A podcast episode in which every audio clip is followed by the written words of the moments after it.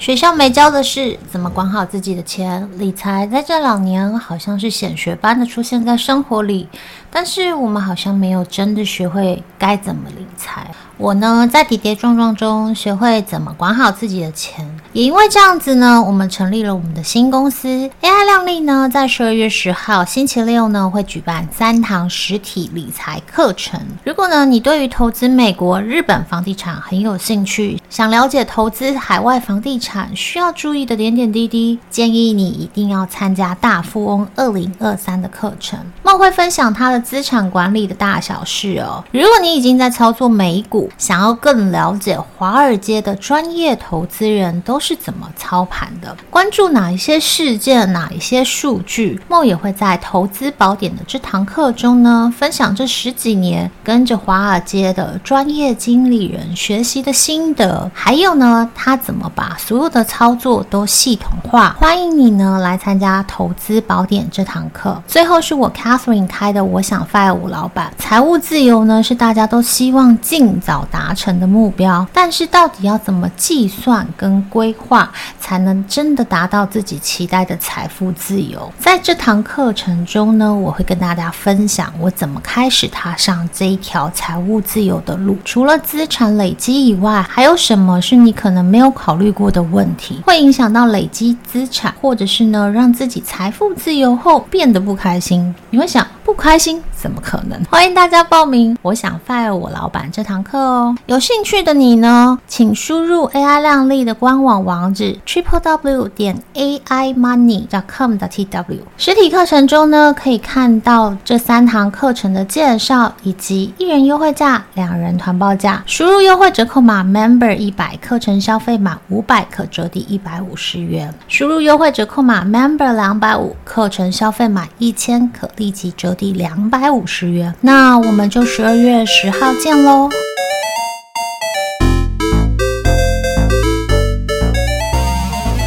大家好，欢迎来到 AI 励志古学书，我是 Catherine，我是 More。第一个就是你要先建一个，或者是你要想一个啊，不管是家长，或者是你要就业，或者是你已经开始就业的人，我们需要一个现金流的计划。这个计划是必须思考过，思考 income outcome break even，然后什么样的停损点之类的，它是要有说服力的。大家的计划去骗爸爸。第二步就是去跟家长去借，我们不要讲骗了，就是借 去借钱，然后你就是变得更多，甚至就是 income 大于 outcome 的时候，你就可以去还呐、啊。有关这边我们可以再录一个专辑，借的方法千千百百种。好，这边我要提到就是说，如果你是要就业，你可以去跟。爸爸妈妈借，呃，如果你是爸爸妈妈的话，你看你有什么方法，想想提供给子女去做选择。其实我这边真的遇到很多不好意思开口跟家人借，然后呢，几个年轻人合伙去筹资，然后就创业了。哎，其实你们也是这种啊？对啊，就是类似像这样，就是几个人筹一筹就开始去工作了，这样子。啊、我觉得这也 OK。但是跟家人借的话，多一份资金，我觉得还是不错。最后呢，就是要去实行去累积经验。每年新开的二十个公司，只会存活一个嘛。然后也就是说，你大概要经过。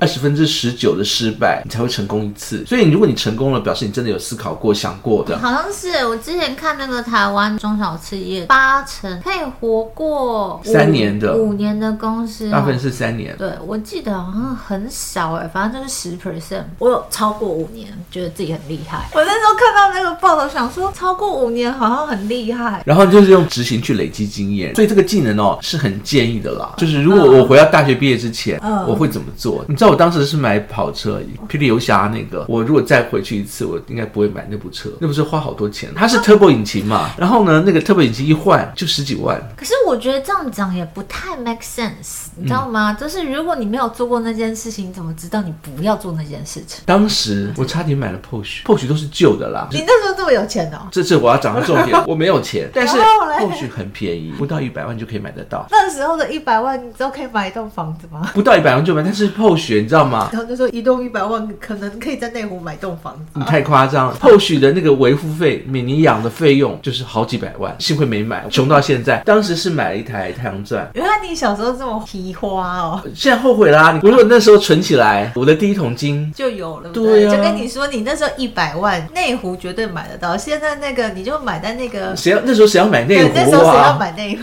哎，你现在买内湖，你现在都赚翻了。我跟你说，你那时候买一大块地。地，你现在就大地主。这样讲我还蛮浪费的。现在回想，我买好多游戏机，你现在就知道小时候有多烧钱，对？对，我那个时候的几万的游戏机，不懂事的时候真的很烧钱。赶快听我们的那个 podcast，然后存点钱，存个三十年、四十年，你就可以大概从每个月几万块钱，然后变成好几亿哦。这个如果再来一次的话，我大概会选择理财啦，有第一桶金拿去做理财。理财的原因是因为我说，如果你家小孩子如果去了，比如说某某银行，你已经超开心的，因为银银行感觉起来就是很稳定嘛，不管是哪一类的银行，就觉得它是一个稳定的大企业，而且银行听起来多体面，对不对？但银行本身是在做什么？它又没有产品，它其实就是理财啊。你一般理财，你自己像我们去做自己的资产管理，我现在公司资产管理公司也是去做理财的工作嘛。你去玩股票，其实就是其中一种，只是你是自己就是老板，而不是靠人家去给你薪水。理财的话呢，早点吸收理财经验，我觉得也是不错。所以我再来一次的话，我可能就是会把钱省一省，早点投入市场，学习比较好的正确的观念去做投资。我可能会要求我的老婆多吸收一点财经知识。如果我是斜杠青年，我们那个时间点钱都是给老婆管。很多工程师也是这样啊。你看我们周边是不是有很多人，老公赚的快死掉，然后呢，钱通通都可以交给老婆管。我知道你在说谁。然后交给老婆管。那我记得以前有一次，我的一个客户，他们当时的那个秘书后来结婚了，他就讲说，他说有一天突然接到他的电话，说怎么办？我股票亏了多少钱？好像亏很多。他说对啊，可以买半栋房子。那我说那你会不会很心疼？他说我老公比较心疼，老公赚了钱。你知道我们家有相同的经验，因为以前钱都是给老婆管，所以我们曾经被骗过一次。当时我是只负责赚钱，那老婆理财。他就跟我讲说，哦，我们去看一个澳洲度假村，买地皮，每个月缴多少钱，然后呢，缴完多少钱后呢，你就拥有那边的多少分之一的度假村的房子，每年可以去度假，超开心的。我们缴了很多年很多年以后，那家公司倒了，就血本无归。当时去看，我想说很划得来，缴多少钱以后房子就是你的。结果后来就是血本无归。买车我最少还有 还有开过，对不对？对，虽然是贷款买的，然后就是要缴个五年多少，他才把它缴完。但是这五年的状况当中，我最少开了跑车，对不对？那个房子是我就努力赚钱，等到赚够了以后去那边度假就倒了。老婆还是要吸收一点财经知识的好。我觉得如果假设说老婆又是专职，最好就是常常来上我们的网站听我们的 podcast 啊，学一些财经知识，避免这样的事情会被发生。我们最近有一个房地产的课程，如果大家对于投资美国、日本的房地产有兴趣，欢迎来听我们的讲座。不算是讲座，也不算课程，算是分享会啦。因为我自己是这一行的。对，那梦会分享一些他的实际操作的一些经验，跟他对于两个地区的房地产的一些看法。我知道我身边还蛮多人对于投资日本房地产很有兴趣。我可以讲一些经验啦。莫的那个资产管理公司主要是在操作美国市场，对美国市场房地产的状况，你应该很清楚吧？好我们不要夜配太多，然后来，我们就把这个我要讲的地方再讲一遍。我自己本身的 history 就是我自己的经验是，我一开始出去以后，我是工程师，在 Manufacturing 这一块，然后从整个的软体工程师、软体架构师，然后到资料库分析师，然后一直再到 consultant 这一路走过来，其实都是走工程师路线。走这一边的路线的原因是，其实是因为我喜欢，因为不用 social，就是直接的透过。不用 social，你很爱 social。没有，我我我我是属于那种害羞型的宅男。害羞，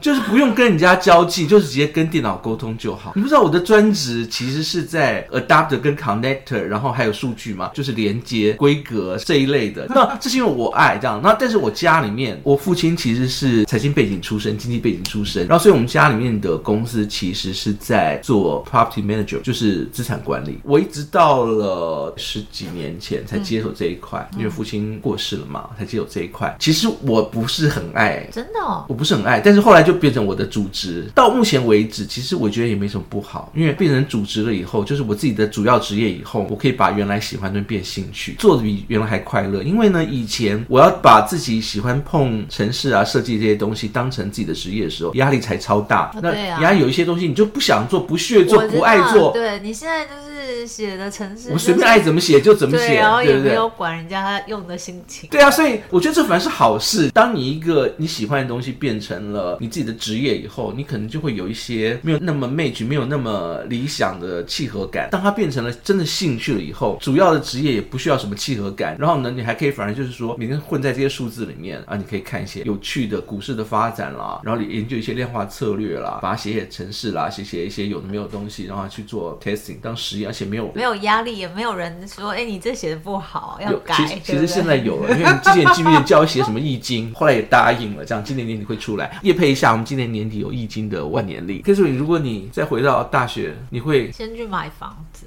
你这是你的兴趣吗？不是哎、欸，但是嗯，你知道台北买房子超贵的。我知道，但是你知道吗？就是我大学因为真的赚很多钱嘛，我的大学的平均薪水大概是落在三万到四万，因为那时候打工赚的钱嘛，我就当家教，然后我家教时薪都很高，所以我其实就是正常上学的时间，我的月薪大概是三四万，我寒暑假的薪水大概都是落在十万左右。可是你问我说那些钱不知道去哪里，然后我有一次看过，你知道。高怡平吗？嗯，我知道啊。嗯，高怡平也是我学姐。然后他有说，他那时候大学的时候做了一件事情，就是下课的时候在学校附近逛，然后就买了一栋房子。我就心想，我如果跟他一样，好不好？我现在在学校附近也有一栋房。他说他那时候下定那个头期款，好像才几万块。你想想看，我几万块，我一个月的薪水就可以去下定了，是不是？而且你买那房到现在，我也大概赚十倍吧？哦，超过，肯定超过。哦，如果以我。那时候赚的钱，然后你说一个大学生有没有真的需要一个月花到三四万？我其实觉得没有需要哦。我这笔钱最后有用在我自己出国念书上面。可是其实如果我那时候有存一半甚至三分之一，就是拿去买房子的话，那我现在就不用做事了。自己一直在想这件事情，但是就买在高一平房子的对面，对，就是那一区非常的好嘛，学生区嘛，哎，离我家还蛮近，很近啊。可是那时候就不知道这件事情，那时候也没有觉得需要去做这件事情。我觉得还是回来，就是其实我自己觉得我的理财开始的时间其实没有太晚。我自己在算，我开始真的去好好的做理财这件事情的年投报率，这样算下来，其实是我觉得还在平均之上，就是大家每年都是落在十 percent，所以我的资产也是以这样的速度在增加。只是如果有机会，它可以往前挪个十年，那可能会。好一点，但是小时候真的不知道这件事情。可、嗯、是如果你叫我现在想，我那时候钱到底去哪里，我真的不知道。就因为没有想过嘛。我刚在想说，而且那时候不像现在这么流行出国，那时候也没有在出国的、啊。我念大学的时间出国其实没有那么容易耶，所以我那十年的钱到底都去哪里，我也不知道。好伤心。你是藏 藏私房钱藏在书里面，对不对？没有、啊。然后现在打开书里面都是旧的钞票，我就觉得莫名其妙，我那时候的钱都去哪了？我真的想不起来。我跟你讲，真的差。别是哀伤，差在哪边？我讲的差别是指高一平跟你的差别这样子。比如说，我在猜啦，哦，我在猜，以我的想法，个人的想法在猜。他经过那栋房子的时候，他就会在想说，哎，这栋房子去看看多少钱？也许